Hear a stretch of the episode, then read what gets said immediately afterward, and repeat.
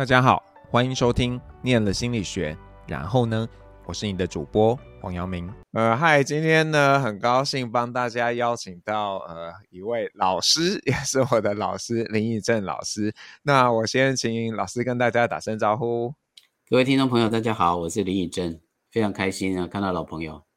嗯，好啊，谢谢老师。老师最近很红哎，在网络上，就是对，真的是 出乎我意料之外。老师要不要跟我们讲一下，你是怎么样会呃和心理学产生关系的？呃，其实跟很多人在上这节目的时候都有提到，就是当时是因为医学系考不上才 才会念心理系的。我们高中大概没有人，尤其那个年代没有人认识心理学是什么。嗯，那呃不过我后来一直就觉得说，嗯，因为那时候我考上的其实是医科了，呃牙科。那我就觉得好像那不是我生命想要的一种感觉，嗯、那刚好有心理系的这个选项，嗯，哦，所以老师是转系吗？还是说、就是、不是不是？我是、哦、我高中是念那种医科班的，等于是，所以我们的大家所有人的目标都是要上考医科这样子，嗯，嗯有啊，应该是啊，像我念书的时候，我们也都是都只会想到医学系嘛，然后 那我我我当然也没有考上啊，然后。后来我是有生命科学跟心理学是我觉得我想要的，然后就很肤浅的，因为生命科学分数比较高，然后就觉得，然后跑来念心理系，然后有点浪费，就没有念了，结果转了一圈又回来了。那老师在这样子的一个呃，就是说对心理学可能没什么想象的情形，进了心理系，那在过程中。你是怎么样发觉？哎，你很像喜欢这个学门，还是说你其实也没有那么肯定？我并没有那么肯定，嗯，因为其实每一个阶段都有不同的探索，也有不同的迷惑，所以嗯，是一个一直辗转的过程。那呃，比如说我一开始进去的时候，我的导师是吴英章老师，嗯，那我非非常非常爱他，非常非常喜欢他。那老师带我们去博大尼育幼院。他觉得心理系的学生就是应该做一点社会贡献，嗯、那也是吴老师博士刚毕业的时候，所以呃，我们就去博大尼育幼院。可是那个经验对我来说是挫折的，因为我们到了一个育幼院，到底能做什么？其实我们也没有那个专业的能力，甚至没有共同的生命经验，所以真的不知道怎么样跟这些孩子们建立一个信任而且有帮助的关系。那么后来大概就是。做家教嘛，可是家教更困难，因为我不知道他们为什么不懂这些，他们也不知道我为什么讲不清楚，所以 整个都非常的挫折。嗯，然后后来后来又跑去那时候那一段时间社会运动很浓厚嘛，风气很浓厚，所以又参与了一段时间，同样也感到挫折。我后来比较 settle down 的是，我到张老师中心当义务张老师。嗯，那不过那时候我其实应征电话班没有被录取。那他们就是说，哎、欸，我们有那个鱼贩青少年啊，有犯罪倾向青少年，你可能比较适合。为什么？大概是我那时候就是让人感觉气质很接近虞犯青少年。哦、嗯，所以我所以我们就参加的那个 program，那那 program 也蛮特别的，是每一个国中介绍一个他们学校的角头给我们，然后我有十个这样的小孩要陪伴他们一年的时间。嗯。啊，那个那个东西让我有很深刻的这个困惑，因为我完全没有办法帮助他们，所以我那时候也有一直觉得说，到底我们现在谈的这一些心理学的原则，是不是只适用于中产阶级？嗯嗯。那对于这一些边缘的孩子们，我们到底怎么样叫做好的生活？我非常非常的困惑。说实在的，嗯，那也是因为那样才想要念研究所。嗯嗯，老师，你想法走的很前面呢，就是即便到现在，可能还有一些人没有去看清这件事情。看清？你说，你说看清我们的适应这件事情是是镶嵌在一个某种社会阶级里面的，是不是？嗯，对啊，或者是说，很多人在做心理学研究，他就觉得他很像很了不起，很懂人，可是实际上。他可能只是懂了一个在框框里面的这个呃某种样态的人这样子。那个时候的冲击确实是蛮大的，而且我在、嗯、我在张老师大概有三年的时间都在做类似的东西。嗯，嗯所以老师后来研究所是念色心方面，对对对，所以那时候就会很想要念色心了。嗯嗯。可是那个坦白讲啊，进去以后啊，真的又念了以后啊，因为生命一直在转换，所以我后来因为自己呃人际关系的困境，所以我后来就研究亲密关系，就把这些小孩都忘记了。所以老师要，因为我我我其实只有呃。怎么讲？我对老师的认识其实是在大学的时候，因为你的好朋友黄淑菲是我的老师，是，所以他常常就会跟我提到这位有魅力的老师，然后我就一直只能感受老师的魅力，就是在心中想象老师的每一天，但都没有上到老师的课。那呃，就是但是后来就是说，现在看老师在做的一些东西，我们其实是有一些些的呃，怎么讲？重叠的部分吧，比方说你可能对社群也是很感兴趣的，嗯，那这样子，嗯，怎么说？老师怎么看待这样子的一个，呃，身为一个心理学家，然后你在不同领域之间的转换，你会发，你觉得你自己有一个一个 core 嘛，一个主轴在那边嘛？还是说，因为呃，可能时空背景，或者是因为你自己状态的一个转变，那你会对不同的议题感到有兴趣？我是。不太尽责的心理学家，就是呃，我是随着自己的喜好不断的在转变的，嗯，所以我记得杨国书杨先生也曾经骂我这件事情，他就说，呃，你这样子每一件事都是这样浅尝即止啊，没有深刻，当做人生的志业在做研究，那所以所以杨先生对我其实是有非常多的失望，嗯、呃，确实。嗯我不算一个很合格的心理学家。如果以杨先跟黄黄万国黄先，他们两位都是我的老指导老师嘛，嗯，所以呃，在这段时间里面，我确实觉得有点让他们失望，这是很抱歉的地方。可是我觉得应该中间有某些东西是一直在那边的，他可能没有 explicitly 被抓出来，maybe 啦。我我我只是这样有我慢慢啊回过，这样毕竟过了四十年了。嗯，所以慢慢回过头来看，确实是有一个核心。这个核心比较像是说，在一种变动、动荡、不确定的状况，我们到底怎么安顿自己？嗯嗯嗯嗯嗯，了解。所以老师毕业之后一直都在学术圈吗？对啊，我十八岁进台大心理系，中间五年，两年在当心辅官，然后五年去念书，之后又在心理系，所以真的是在一个非常。特别的彩色泡泡里面生活着，所以是喜欢吗？还是就觉得很舒服，就在这个这个环境里面呢？可能有点太舒服了。嗯嗯，就因为呃，怎么说？当然我，我我们进到学术圈的环境，不是已经我觉得没有那么理想了。但是我我就是一直都会有那个纠结，就是到底在干嘛？就是说。很像在一个我我现在都说我们是服务业，因为我们要服务学生，又不是教育业，还 是服务业。然后就有时候会觉得有一点点的挫折，就是面对这样的的处境。那老师是因为类似的缘故，所以后来提早退休嘛？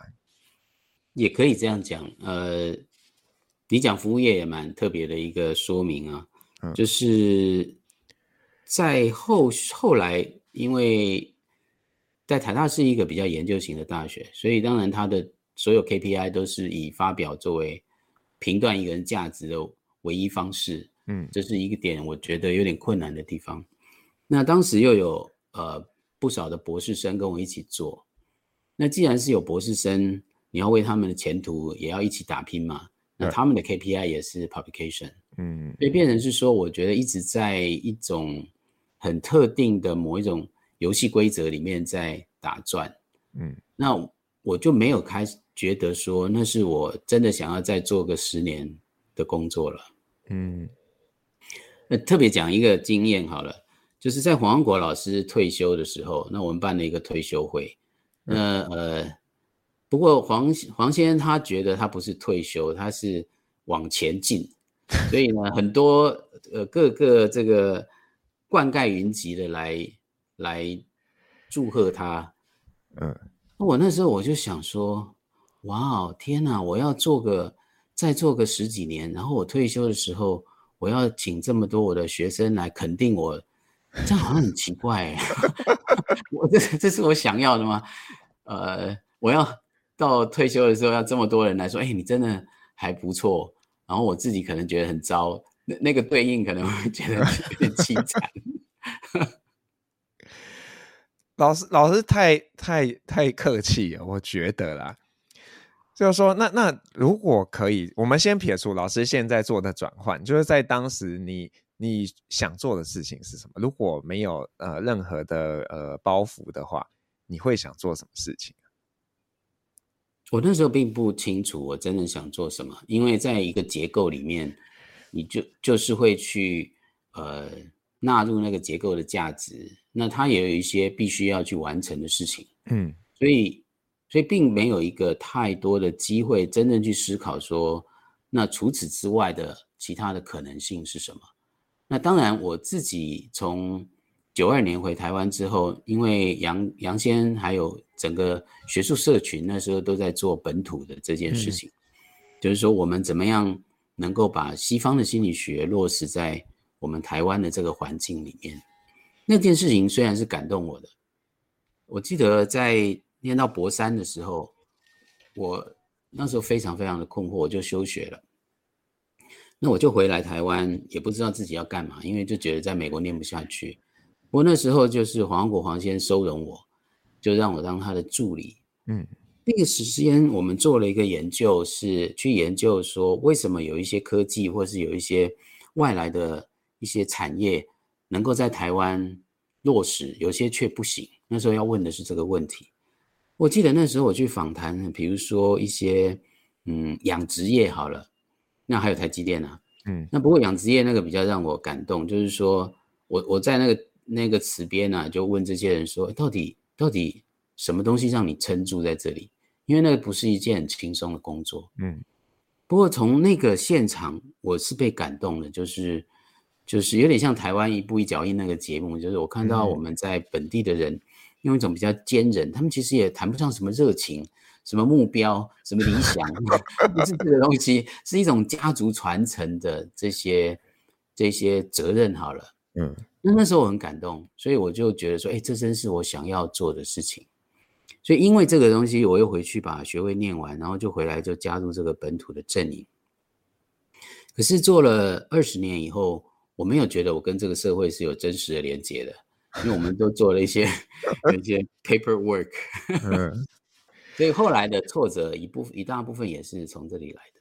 那所以老师离开的时候是呃，我们用一个现在人说的词啊，叫裸退嘛，就是没有什么样子的盘算就退休了。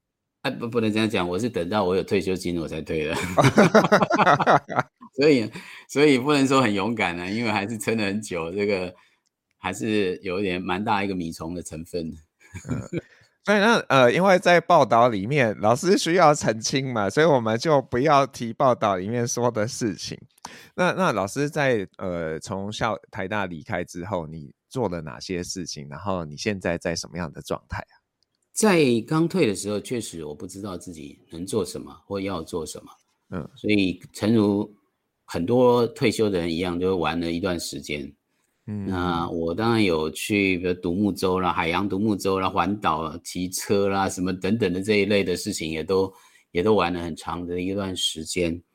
嗯，不过在那时候碰到的人，让我有一点感动。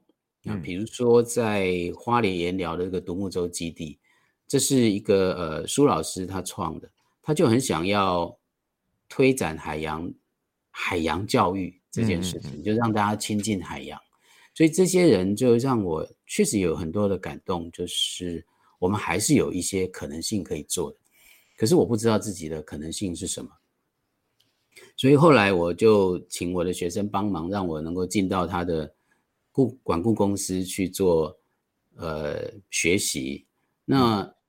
还好学生都蛮慷慨的，就是也让我跟个课啦，或者让我能够看企业实际上是怎么做。嗯，那从那一段时间，我就比较了解企业的语言、企业的需要，以及探索我们过去的学的东西怎么样，怎么样能够跟企业的需要结合。不过我还是真的不知道怎么做，所以我那时候又流浪了一段时间，比如说去做 EAP 员工辅助方案，嗯、可是我也不是智商师，所以做了一段时间，也许有些想法，但是又觉得伸展不开来，嗯、我又去跑去做一个企业教练的认证，嗯，然。后呃，也因为企业教练认证，又跟其他的广告公司做一些合作的顾问案啊，或其他的这一些，所以在不同的地方做蛮多的流转，那。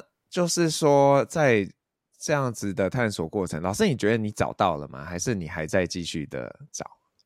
好，我们都当我们问这件事情的时候，你找到了吗？好像是一个 end point，好像有个终点，嗯、然后你就找到了，从此过着快乐幸福的日子啊。这个假设，我我我现在的感觉是不存在的。嗯，呃。如果我能够为自己设定目标，我可能现在的规划都会以三到五年作为一个段落。嗯，那我会想说，哎，这段时间我主要的学习是什么？然后接下来可能会转换另外一个可能性，呃，比较不会是说像那种找到这件事情这样的一个、嗯、一个方向。嗯，呃，其实我目前也正在考虑往另外一个方向在走，好像觉得这一段也玩玩的差不多了。这样，嗯，就是说，我觉得这样其实是蛮勇敢的，因为你每做一次转换，就是离开你的舒适圈，它又是一个呃 struggle 嘛，因为你也不知道到底好或是不好。然后，呃，像像我，我其实就一直很犹豫啊，就是，呃，就很像有点不满于现状，但是你说要真的做出改变，又会觉得。好难哦，就是很不容易，是，是真的，是真的有一些 struggle。哎，嗯，那老师觉得这些在呃这样子的呃人生转变的过程当中啊，你在心理学的学习对你有什么样的影响啊？呃，第一个第一个都是这个专业最后还是可以拿来卖的嘛，哈，就是我，那呃，不过回头啊，每一个阶段的影响是不一样的了。嗯，那在学校的时候，我觉得。如果能够唯一拿出来说嘴的，就是我真的碰到很优秀的学生，我我很开心，我自己能够陪他们走那一段。嗯，呃，不只是硕班的学生啊，博班的学生，嗯、呃，有时候有时候，我记得印象很深刻，就是在一次坐公车的时候，那刚好刚好就是我跟隔壁人讲话，然后忽然就跑来一个人，就是说，哎，以真老师是你吗？我说对对，是我啊。他说我我我说你怎么会认得我？他说我在后面听到你声音，我我认得你的声音，然后就聊了一下，嗯、就是那种这种就是说，好像你曾经在别人生命里有一个小小的涟漪，然后这这件事是蛮有成就感的。嗯，那呃后来当然出来了以后，我觉得最最让我觉得开心的事情是说，我们做的一些研究有时候是可以。可以帮助到别人的，嗯，比如说我自己后期做的是中庸的研究，是。那我对于幸福这件事情有有跟主流的正向心理学有点不一样，呃，中庸会谈阴阳的平衡啊，进退的平衡，嗯，那这个东西在过去的呃正向心理学是比较少被谈论的，可是我觉得在我们现在谈福卡或者不确定的时代，一直往前冲其实是浩劫的，所以如果我们能够有一些怎么样停下来观看的能力，我发现对业界的人是有帮助的。那像这个这个，我原来也没有想到，可是当它成为一个可能性的时候，我觉得是非常非常满足的。所以老师会在呃企业里面做这样子的一个课程吗？会啊，会会。嗯、呃，我现在也在努力把中庸讲中庸是什么，没人懂嘛。可是我们还是要把它变成可操作，然后 现场可以运作的东西。嗯，那这个对我是一个挑战，但是就会觉得很开心去做这件事。嗯，我我觉得如果可以的话，老师应该来教大家怎么把这种 hardcore 的 science 变成这个生活可 apply 的。因为我我最近读一本书，然后。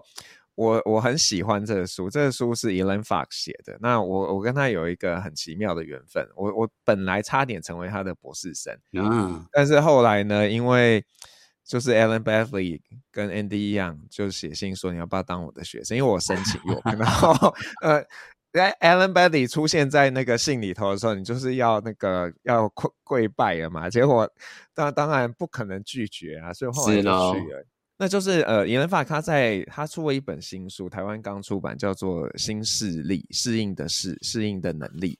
那他英文叫 Switchcraft。那对哦，太好了，老师有哎、欸。那我也正在读这本书。对啊，我觉得里面就是呃，因为我有读过 Fox 的研究。那就觉得他真的很厉害，因为他做他早期做的是 attention disengagement 的研究，嗯哼，他做很多 phobia 的研究，然后就看说，哎、嗯，这些人到底是因为 attention capture 还是 disengagement，比如说到底是比较快去注意到，还是说你一旦注意的比较难移走？是他自己的论点比较是 disengagement，然后我又看到他写的这个书呢，他其实就在谈你要怎么样去调整、去转变自己的心态，然后心想：哇，天哪！你从 disengagement 然后去连接到这件事情，这实在是非常的令人敬佩。然后就当然你也会反思说，那到底你在干嘛？你的东西可以怎么样被转化？那当然我，我我们也不算真的很很乖乖的老师，在学校做基础研究，我们也在外面滚，然后有时候。都会常常去问自己，到底我们给的东西是不是别人要的？那但是你如果太常以这样子去牵着你走的时候，反而又会又会很奇怪，就是中间怎么找一个平衡？就像现在，呃，我们不要讲是某太太出要出那个课程嘛，然后 然后就是会有蛮多没有接受正派心正统心理学训练的来告诉大家。你怎么样过得更好？当然这，这这没有什么问题。我觉得他只要不是做坏事，他其实都是好的，都在帮人的。嗯、那我们怎么样拿捏这个这样的一个界限？嗯、就是说，到底心理学的什么东西是呃，我们可以更好的 deliver 给别人的，而不是可能就是一个像卖草药，有人说啊，这个很好啊，你试试看，这个你就会变聪明啊，就会变瘦啊，等等的。嗯，我其实不知道怎么回答，确切的回答这个问题，因为我们虽然做研究，但是也并不表示我们在这种 control 的控制的情境里面发展出来的知识，确实就很适用于在真实非常多交互作用的状况里。嗯，所以我也并没有觉得说我们学院出来的人讲的就是比较对的，是，或者是就是比较高端。所以我自己在做的时候，我会很刻意的找 partner 一起合作。嗯，比如说我在早期我的 team 里面，那我们可能有一个是一直虽然他有心理学的背景，可是他是一直在管顾界。嗯，但同一个时间，我们有一位做九型人格的伙伴。嗯，然后。九型人格其实，在学术界也从来没有被认真的讨论过，或者甚至我们也甚至一定程度的觉得它有神秘色彩的伪科学。嗯，不过呃，我会就试着跟大家一起讨论，就是就是我们的想法跟他们的想法，他们的做法，我们怎样能够嗯整合在一起，变成一个可实践的状态。那我觉得我们的优势是在于我们有比较好的理论架构去做分析。所以我们的观点也可以对别人有一些好的 input。会如果就我的经验来回答你刚刚的问题，是如果能够形成一个团队一起来做，我会觉得彼此都有一个检验的可能性。那我现在在做的顾问案也同样，比如说有一位是做绩效平台的公司的设计的，那有一位可能在业界做了非常久的人资工作，他主要是在做训练。所以像这样的组合。我自己的感受都是有互相学习跟平衡的可能性。嗯嗯。那在在企业当中，老师有承受过呃，不不要说承受啊，就是有经历过什么样让你觉得有挫折的事情吗？哎，挫折一直都是有的，就像你刚刚谈到的，呃，更更服务业了，哦，所以 所以确实是有那种呃。就是人家会质疑说，你你一天班都没有上过，你根本没有真实的经验，那你你现在讲的东西都是都是脸消为的空话，那有什么用吗？嗯，那或者是这这一部分是我最常听到的。那当然还有一些情况是，我记得印象很深刻，我到一间药厂，去呃做一些事情。结果我进去我都完全听不懂他们在讲什么，他们所有的东西都是三个英文字的缩写，我不知道是什么。然后，然后那个我记得第一次去非常非常极度的尴尬，就是嗯，要问还是不要问？这装懂嘛，就是会露出马脚。可是如果你每一个词都问，那也太逊了，好像像这样的经验，我就有点不，那时候就是搞搞不清楚到底怎么做才好。对。然后呢，后来怎么怎么怎么化解这个僵局？如果我回头去看的话，我就会问，嗯，但是当时就会有些时候，那种很想要装懂的这种陷阱。好了解。那那那老师刚刚有提到说，你现在对你自己的规划大概都是三五年为一个区段嘛？然后，嗯、那你现在对你下一个三五年你的想象是什么？这个我要跟你学习的部分。呃，我想要更收敛在一些议题上面。嗯，那呃，在前一阵子刚好有个机缘，就是做中高龄的这一块。嗯，那当然这跟我的生命经验也比较比较契合了。是，嗯呃，我比如说我现在在跟一个电台合作一个一个系列的这个广播节目的企划，嗯，那这个主题叫做“当黄金年华碰到生命转折”。嗯，那这意思是说，比如说像在中中年之后，你可能开始觉得有点茫然。那有时候正想要启动去做另外一个搜寻的时候，又发生了，比如说得了癌症啊什么的，莫名其妙的这些生命很大的冲击。嗯，那在这样的一个很困顿的情况底下，到底怎么安顿？这就是我现在很想要做的一个探索。嗯，所以我们也规划了一系列的节目，那邀请。这些有这些经验的人，不过我在这个节目里面，我比较想要呈现的，并不是他们好棒棒的成功经验，而是每一个人都在 struggle，每一个人都在挣扎。那我们怎么样提供一个好的陪伴？不管是呃，我觉得陪伴是不只是陪伴别人，也透过这个跟别人的一起走，我们也让彼此陪伴了。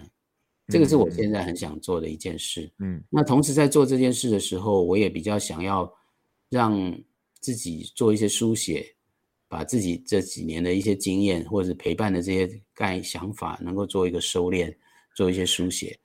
所以我就不会像前几年那么积极的去，嗯，什么奇怪的案子都给他接，然后自己不懂了，也就是 假装懂了去做这样子。嗯嗯嗯，这样也很好啊。不过不过我。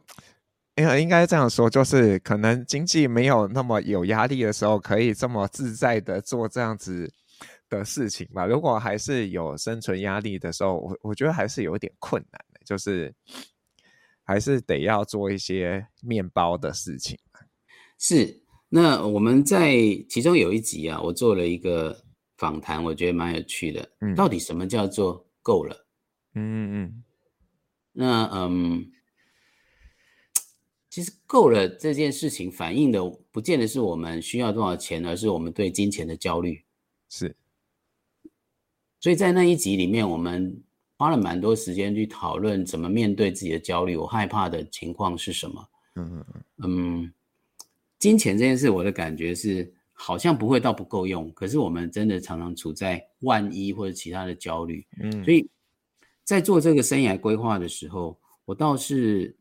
比较倾向于认为，我们怎么去看到这个焦虑，以后才能够去做更更切实的规划。要不然，我们就会一直觉得，哇，那万一怎么样？万一怎么样？我们就会真的很不能离开现在一种感觉有安全感的地方。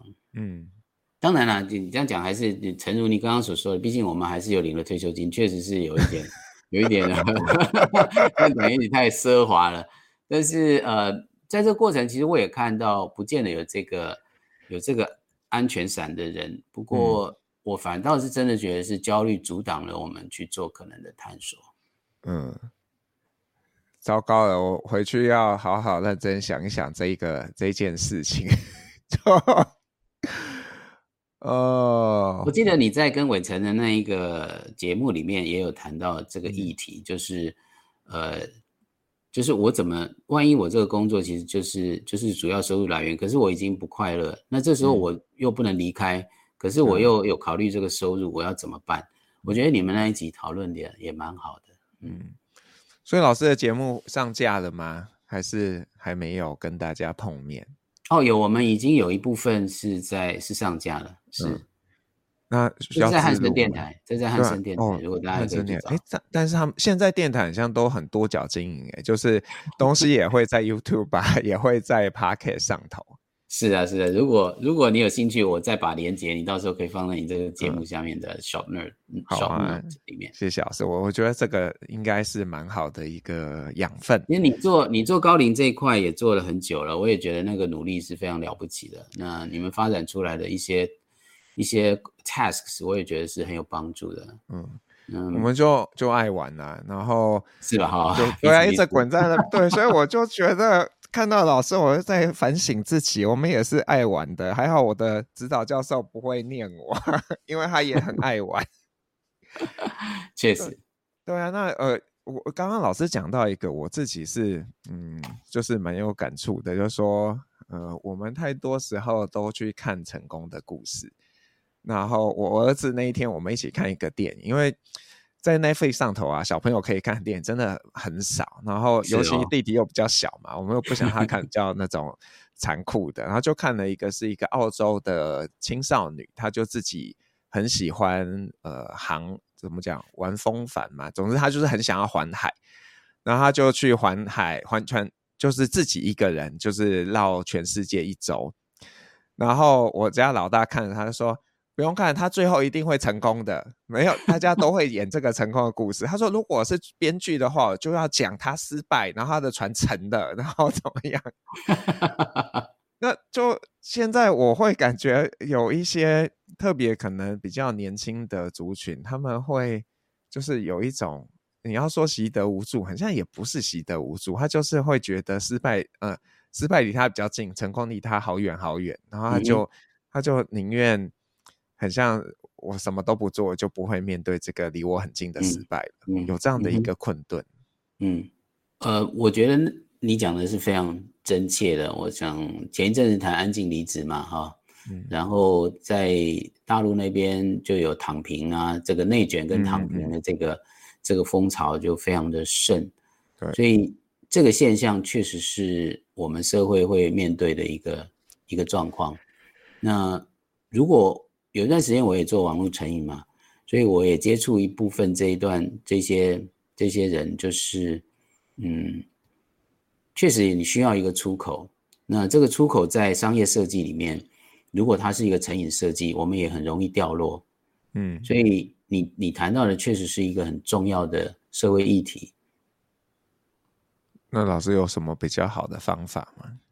我自己的训练背景还是在。自我决定理论，这对我影响还是很大的。嗯，所以我还是会往这方面去做一些分析。那当然这几年又做了一些正念啊，或是这些其他的东西。嗯，所以，所以我我确实是有思考，就是说我们怎么样，嗯，在不一定要一直追求成长的这样理念里面，去找到一个生命可以投注的可能性。这个是我会想要努力的方向。嗯，那我不知道这样算不算？这样回答你问题有点抽象了。意思就是说，比如说具体一点讲，我觉得每我会建议现在的孩子们，或者其实在工作的伙伴们，有一个方式，就是我可能会分配自己在每一年有一个 upskill 的目标，一个 reskill 的目标。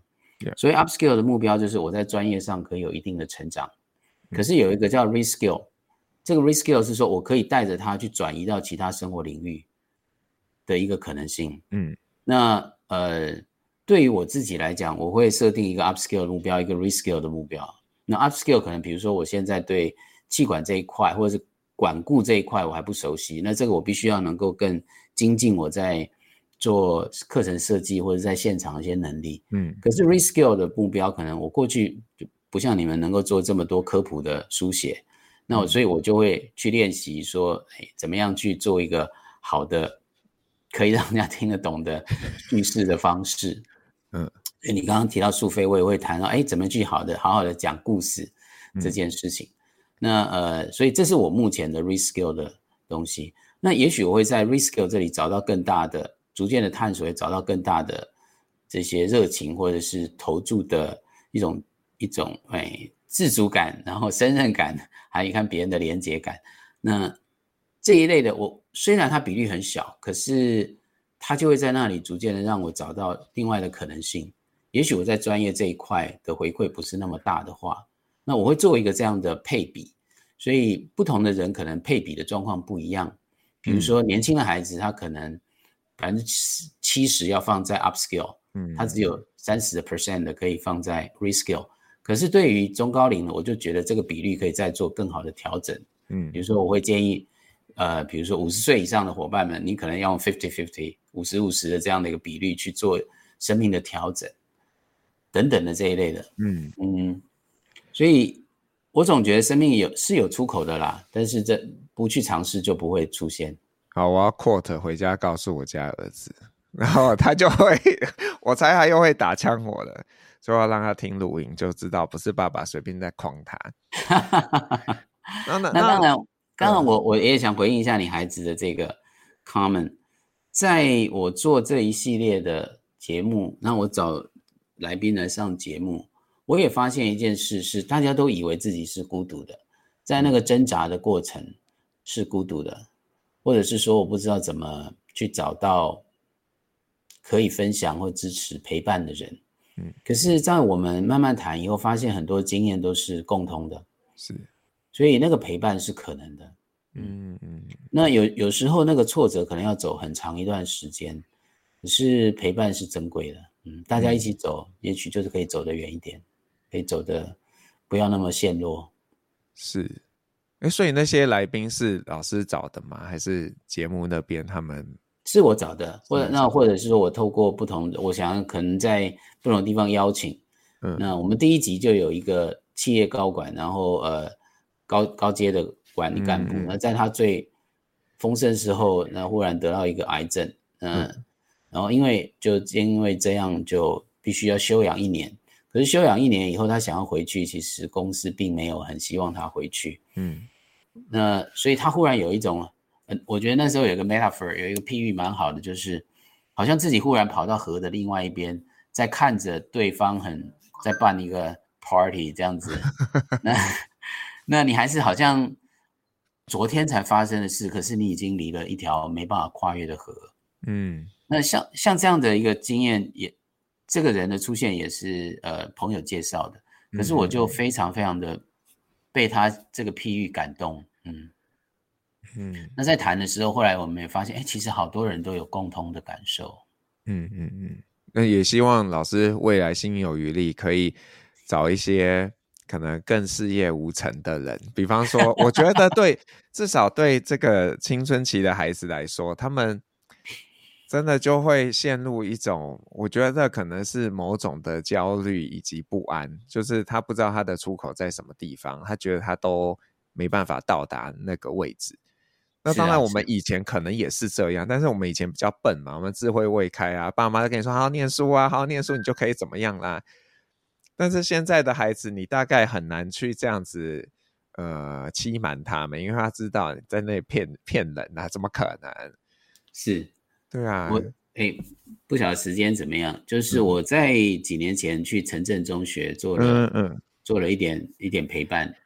那他们这些孩子面对的困境，可能就比你刚刚提到又更极端一点点，就是更无助。然后他们会一直陷落在一个一个真的不知道怎么跳脱的一个恶性循环里面。嗯嗯，那所以。如果我们去跟他说：“哎，没问题了，人生就是怎样很 bling bling 的会彩色，这个真的没没人会理你。”嗯，呃，因为他们真的是在一个非常苦痛的现实里面挣扎着。是，那所以成功的案例对他们来讲，并不见得是真的有帮助的。嗯，那所以我还是回来谈，我觉得是那个陪伴的能陪伴的可能性，就是在每一个他要掉下去的时候，有一点点可以抓住的力量，这个是珍贵的。嗯，好，记下来。嗯，那 那那老师觉得就是说，嗯，很多人现现在真的超多人想要念心理学，那你你会给他们什么样的建议啊？我我觉得这个问题本身就问的就有一点有一点陷入两难，因为你最后谈的是要念或不要念，嗯、这个同样刚刚刚刚提到的，好像好像你在做一个抉择，然后这个抉择就要就会变成一个一个 end point，选对或选错的的一个状态。嗯、我倒是越来越没有觉得，呃，我们需要好像把它想成是一个人生多大的一个决定似的，想念就念嘛，那。那念了一半，如果不想念就不要念嘛。然后呃，特别是心理学这件事，大家在讲心理学的时候，一直想象我要念心理系，可是也未必啊啊。比如说你也可以去念成人教育啊，嗯、那等等的这一类的，做一种比较整合性的部分。再来，我觉得呃，我们一直有一个迷失，好像是说我要有个热情。我要先搞清楚我的热情，然后接下来我就去追寻这个热情。我都觉得这是危险的，因为热情，呃，是会消退的，或者热情可能是一种虚假的想象。嗯，我倒是觉得，如果你真的想念，那你就去念。只不过你可能要随时用一系列的提问来检验自己是不是走在一个要继续走的路上，不是对或错，而是要不要继续走的路上。比如说我，我我进来，我想要解决的问题是什么？我原来的初衷是什么？这里真的能够提供吗？那我有继续进步吗？如果我要转换方向，我会在哪个地方出现可能性？所以，同样又回到 upskill reskill 的这个这样一个一个议题，我随时都有都有在盘点自己的一个状况。所以每一个阶段都是一个实验，那每一个实验都要用用一系列的提问，不断的检视自己。所以永远也可以调整，永远还有可能性，就不要让自己陷落就是了。对，我觉得这个可能是就是一零八课纲大家没有感受到的那一半吧。就是说，大家感受到就是你要早一点找到去尝试，然后找到你想想念的科系，然后就是去做了。但是实际上，它更重要的可能是在过程中，呃，不断的去探索，不断的去检核自己的状态。那 maybe、嗯。就是哎，这条路不是你要走，那你就再换一个路去走，这样子。是啊，是啊，我你看你在你的节目里面，真的能够做后续持续做心理学研究的，真的比例也超低了吧？我我们心理系的学生可能一年级后悔的人也超过百分之五十吧。所以不知道哎、欸，我我现在因为我们在教育现场嘛，然后我们现在有另一个观察，这个也是。就是这个呃忧虑越来越大的一个呃观察，就是说以前可能你在大一问要当心理师的人大概会很多，但其实一直都很多。嗯，那这几年比较特别的就是，哎，到了大三还很多。嗯嗯，嗯，然后然后这个也反映在学生的修课的一个规划上面。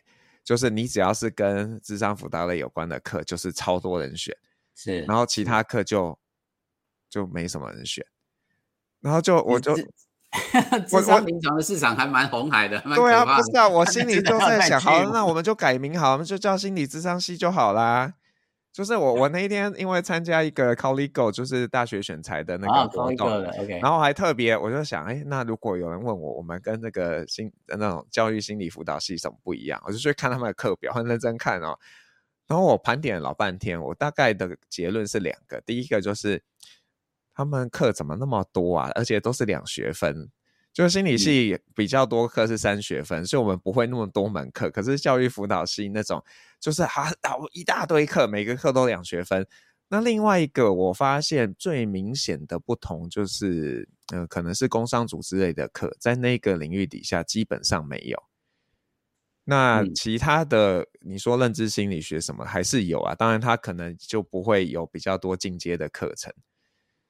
对，那我自己就。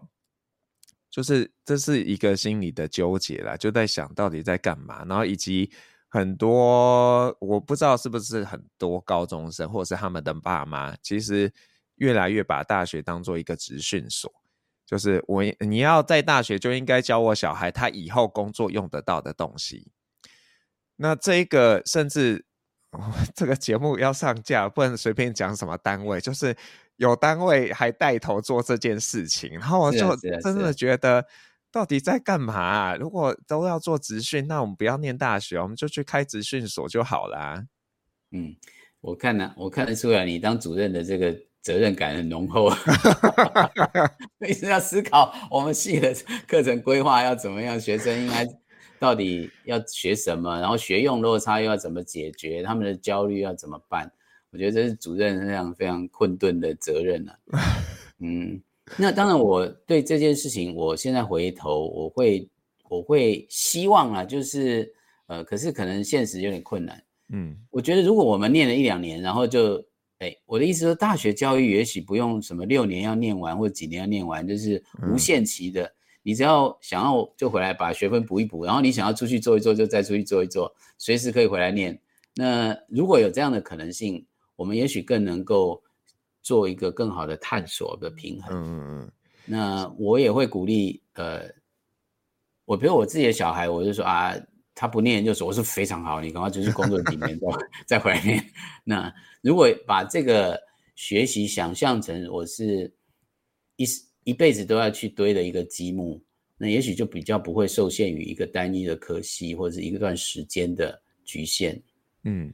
现在陆续有看到一些松绑啊，像台大有那种什么类似 gap year 的概念嘛，然后就是让你可以去做一些探索，或者是我知道成大他们也有不分系的这种培训，等于说你念了，呃，假设你本来念心理系，你觉得哎这不是你要的，那但你也不知道你要什么，那他们就有一个不分系的学院，那你就去那边，那你可能就是类似在呃怎么讲？在国小、国中教育的那种自学教育这样子，那你就设定一个目标，嗯、有人 supervise 你，然后你去做你要做的事情。嗯，我们好像比较没有去教孩子怎么休学啊，这个 gap year 这个概念，你刚刚要 gap year，我们就觉得不可以啊，你怎么可以漏掉？就觉得这个你就输人一年了，这个心情上都是这样啊。对对对。对啊，不过现在因为少子化的关系，学校为了要留住学生嘛，所以各种的松绑。那这个刚刚以正老师提到的，因我像我知道福大也有在做规划，就以前呢、啊，呃，特别是像我们的进修部，很多学生念一念没念完嘛，那他可能过几年，呃，之前像是十年还是什么，你的学分全部都没了。嗯，那现在就是为了鼓励那些人回来，嗯、所以很像就没有限期。你只要想来念，那、哦啊、你修完，那你就会拿到你的 degree 这样子。对对对，如果能够呃系统能够这样设计，我们就会有更多的弹性。对那当然，我觉得我们也甚至应该教小孩，就是那个 gap year 是要怎么去，就用生涯的规规对对，怎么去做好最好的这 gap year design。那我们在中高龄这一块，其实也。一直面对这这个议题，那当然也是因为我自己有这个经验，就是如果你真的失业一年，那那一那一年到底你怎样让它产生比较有意义的一年，而不是整天在那边很焦虑，然后呃感觉无所适从。所以对于 gap year 怎么样用一个比较比较，我们用健康好了去看待 gap year，其实对每一个人可能都是一个过去没有，但是现在需要学习的经验。嗯。所以应该去开一间公司，带大家做 gap year 这样子，马上有商商机吗？然后就老师那个林义正老师就当那个呃 CEO 这样子。我确实觉得 gap year 是一个有趣，而且应该放在生涯里面的一种想象。嗯，嗯对，所以像我们有学生呃毕业想去澳洲打工换游学或什么，他说去啊去啊，赶快去。就这可能也是某一种 gap year，就是你的人生稍微不用真的想那么多，反正你就是在那个时间点做一点事情，那 maybe 在过程中你会更清楚，呃，看到你自己未来在什么样的一个位置。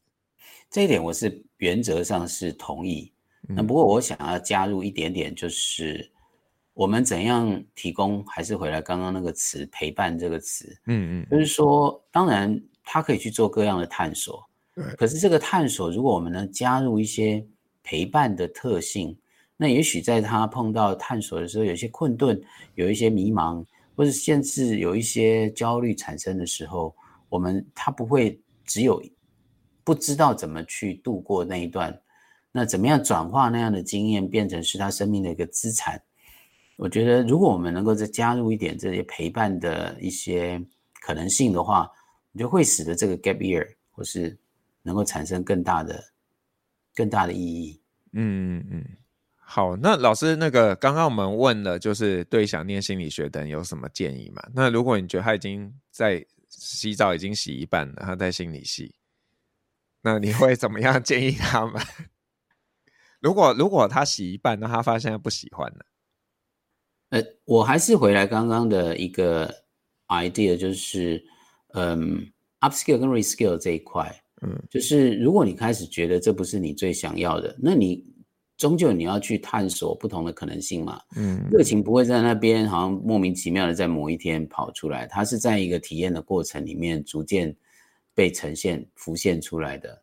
所以，呃，我还是觉得规划自己适当的 reskill 的一些、一些，嗯，一些学习是有帮助的。嗯，我记得在我，诶，特别是伟成的那一集，他有提到，就是说，他就签了一个。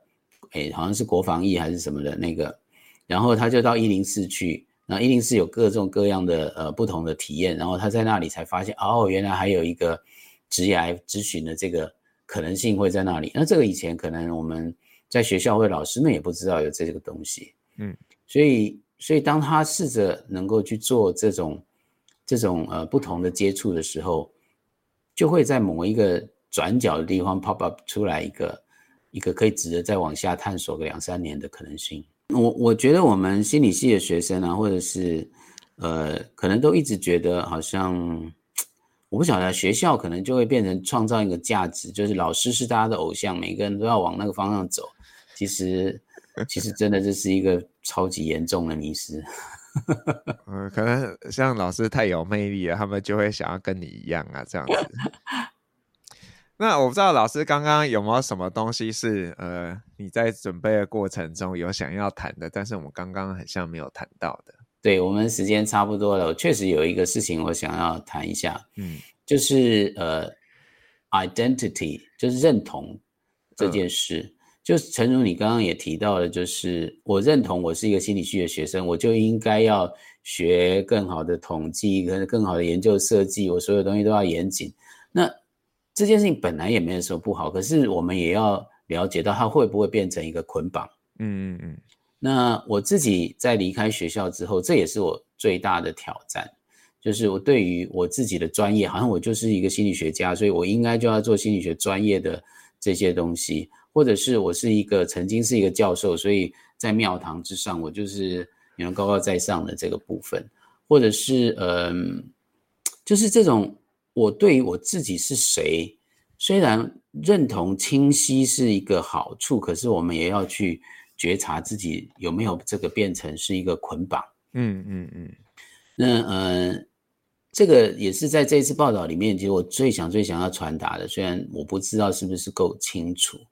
那我就觉得我自己曾经有一些失败的经验，比如说我在跟呃一个朋友合作的一个顾问案的时候，那我就会很。觉得说，嗯，那时候刚退休下来没几年，就刚开始接顾问案，那我就会很想要得到别人的肯定，所以我就会就会一直想要多发言去说啊，其实可以怎么样啊，我心理学有一些理论啊，嗯，结果结果那个不止有点损害了这个这个案子，也损害了我跟这个 partner 之间的关系，嗯，又或者是我去参加那个企业教练培训的时候，那我就一直去批判人家说，哎呀，你们理论好不扎实哦。你们这个根本就是一个拼装车啦！嗯，因为我学到的理论其实不是这样啊，等等哈、那就是很这这还不还是有一种专业的骄傲在那个地方，嗯嗯嗯，然后好像自己必须把那个那个位置摆出来，可是我都现在回想起来，那都是我对自己的一个认同的捆绑，嗯，然后很想要在一个不熟悉的地方，好像透过这个去肯定自己的价值，其实就放掉吧。那我觉得你刚刚提到的，不管是心理系的学生，或者是我在某个专业要怎么跳出去，或者是，我都觉得我们可能可以去反省一下，我的这是我从哪个认同而来的，这个认同对我的帮助或者捆绑是什么？我有什么地方是可以，呃，虽然它是我的优势，但是也可能是我的过当了，我不过度的使用了这个部分。嗯，我觉得检讨这件事情也会让我们有可能有更大的弹性。不过就是我觉得大家之所以会呃想要去帮自己设一个框架或人设，好了，这个是某种保护保护圈呢，就是你就知道你是这样，然后你好像不用想太多，就告诉你自己，我就是这个位置，然后这个位置这个这样子的人就是做这样的事情，是，然后就很安全，你就觉得人生好美好。这没错啊，我想我们从心理学学了这么久，就是可预测性、可控制性、清晰感，都是我们呃主流觉得觉得安全、能够安顿的重要的心理健康要素嘛哈。可是我觉得整个社会跟我们的生命状态也在改变，所以回到那个是阳的部分，而是我们怎样培养阴的这一块的能力，能够这个平衡，我觉得也是在我的看法是越来越重要。嗯，我我不否定你刚刚提到的，我们终究要找到一段时间，我能够有一个清晰的认同，有知道我自己在做什么，这一点是重要的。可是我们也同时好像拉开一个距离去反省这件事，是不是一个形成一个捆绑？所以我并不是要放掉那些，而是我们在所有的时间都能够也有机会退一步去观看自己的捆绑在哪里出现。嗯嗯嗯，好，非常谢谢老师的提醒。嗯。对，我就在过程中不断反思自己，但我我自己觉得啦，我是一个很不受控的人，所以常常别人都会就会觉得哦哦，所以大学教授也可以这样哦，或者是又可以这样，然后反而是一种没有认同的状态，这个就是另一种困境啊。那看起来我们非常接近呢，这个、嗯、这个我也被经常这样批评，不过我相信未来这是你的资产。谢谢老师。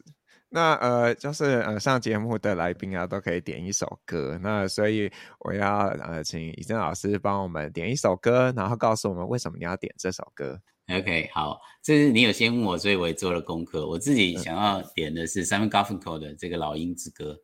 那这个《老鹰之歌》原来是一个反殖民意涵的东西，不过我也想象我这一段时间，不管从本土或者一直到现在，都有点反主流的这个味道。嗯，那它其中有一句就是，如果一个人被束缚在地上，他会发出最悲伤的声音。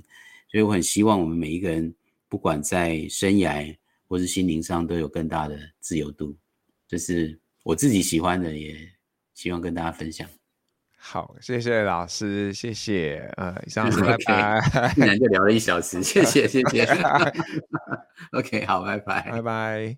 我是黄耀明，我们下次见喽。拜拜。